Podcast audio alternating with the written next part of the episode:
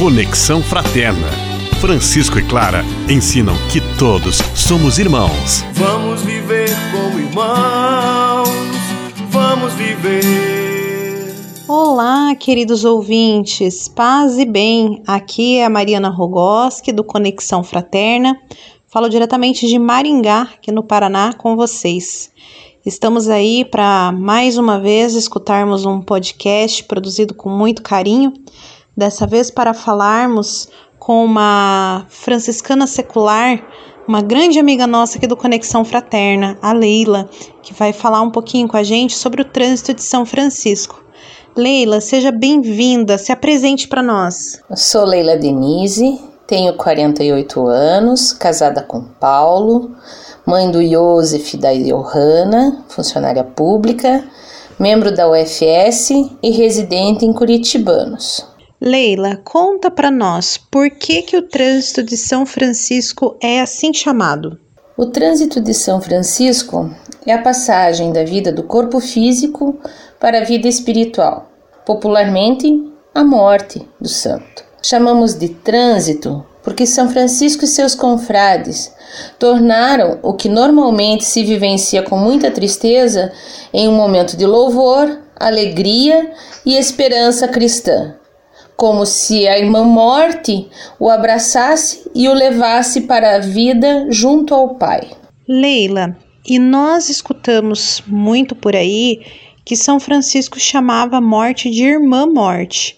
E no momento da, do seu trânsito, ele falou, ele chamou a morte de irmã e deu um abraço nela. Como foi que aconteceu isso? Por que, que ele assim chamava ela? Pois é, parece meio assustador chamar a morte de irmã, ao menos para mim, quando era mais nova, assim parecia. São Francisco já doente compôs a oração de louvor conhecida como Cântico das Criaturas, onde exercita experimentar Deus através da criação. E como também nós somos criaturas deste mesmo Deus, faz sentido que nos sintamos e nos chamemos de irmãos. Ele foi ao encontro da irmã morte como se vai ao encontro de alguém muito querido. E qual foi o desejo no leito de morte de São Francisco? Ele pediu que os frades o deixassem nu, deitado sobre a terra.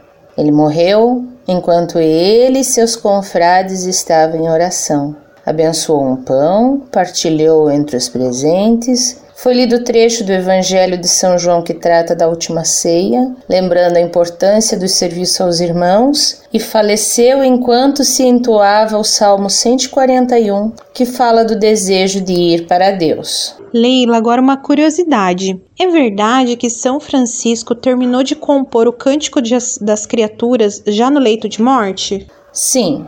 Pouco antes de morrer, Francisco incluiu o trecho Louvado sejas, meu Senhor, por nossa irmã, a morte corporal, da qual homem algum pode escapar.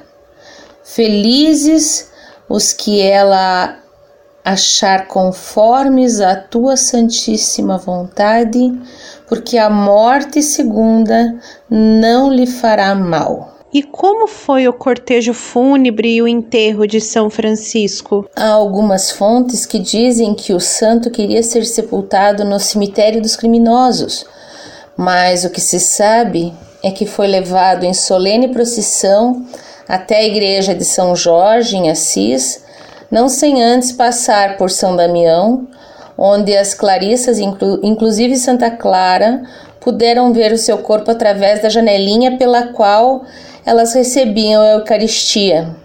Seu corpo ficou depositado na igreja de São Jorge, de onde em 1230 foi transladado para a Basílica. E quem eram as companhias de São Francisco no momento que aconteceu esse trânsito? São Francisco dividiu esse momento com seus confrades na Porciúncula.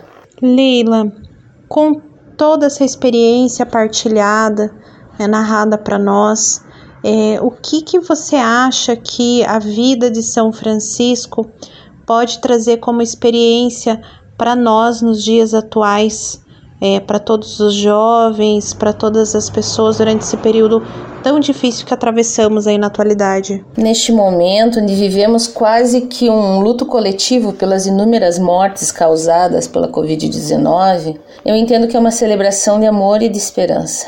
Olhando para os escritos, meditando sobre eles, eu entendo que este momento de Francisco traduz com clareza a sua necessidade de trazer, não só para aquele momento, mas também a seus confrades, a presença quase que tátil da Trindade.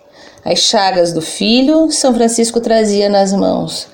Pediu que o deixassem nu sobre a terra, nos lembrando da grandeza do Pai através da criação narrada no Gênesis, e do Espírito Santo através do enorme amor que ele vivenciou inspirando seus confrades e com eles o compartilhando.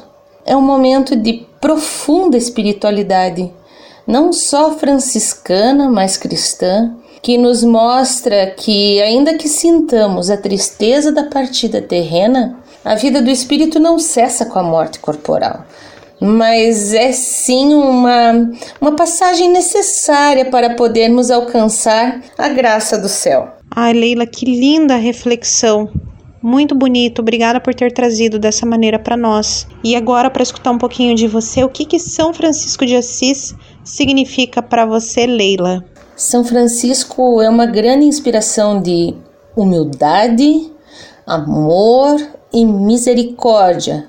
Todas as palavras com letras maiúsculas mesmo, e no segmento do Evangelho no momento onde o enfrentamento e a falta de diálogo são constantes, a simplicidade de Francisco, tanto nos sentimentos quanto nas atitudes, são um oásis de paz. Eu tenho muita dificuldade em colocar essas três virtudes de Francisco em prática na minha vida. E geralmente a gente observa no outras qualidades que necessitamos para crescer. Mas como franciscana, assumi através da minha profissão o, prof, o compromisso de tentar a, a cada dia, a cada gesto, a cada pensamento. Leila, muito obrigada pela sua participação, por sua partilha é, que vem do coração, né? Não são só conhecimentos, né? Mas é algo que a gente sente que vem do seu coração. Obrigada por estar conosco, né? Tanto no Conexão quanto aqui nesse podcast de hoje para falar de um assunto tão lindo e importante para nós que é o trânsito de São Francisco. Um forte abraço, paz e bem. Agradeço a todos pela oportunidade e convido também a todos para que, inspirados pelo exemplo de São Francisco de Assis, possamos tornar a presença da Irmã Morte um momento de encontro, de transição para os braços do Pai, não só para nós, como também para todos que nos cercam.